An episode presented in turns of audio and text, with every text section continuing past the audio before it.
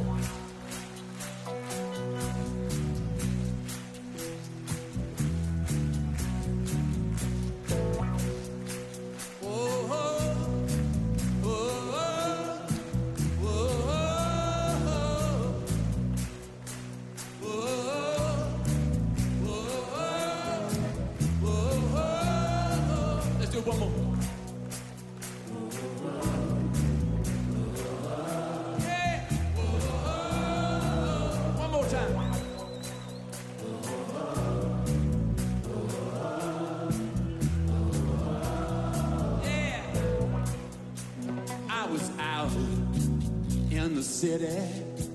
I was out in the rain. I was feeling downhearted. I was drinking again.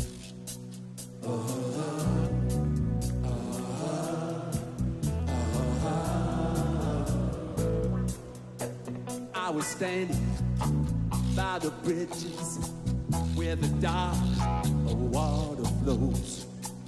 I was talking to a stranger about time long ago. I was young,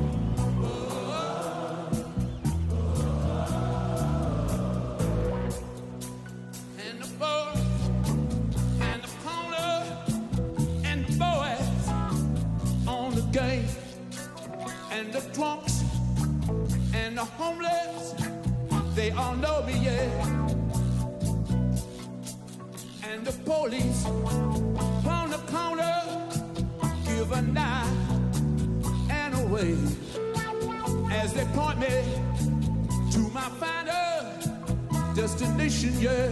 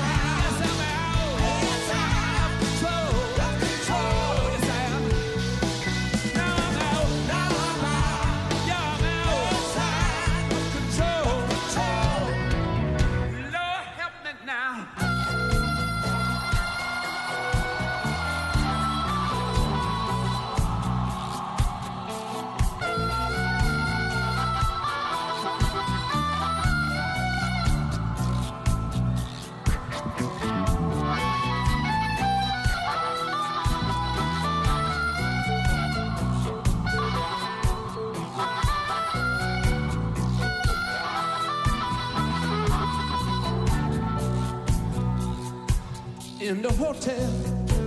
I'm excited by the smile on her face. And I wonder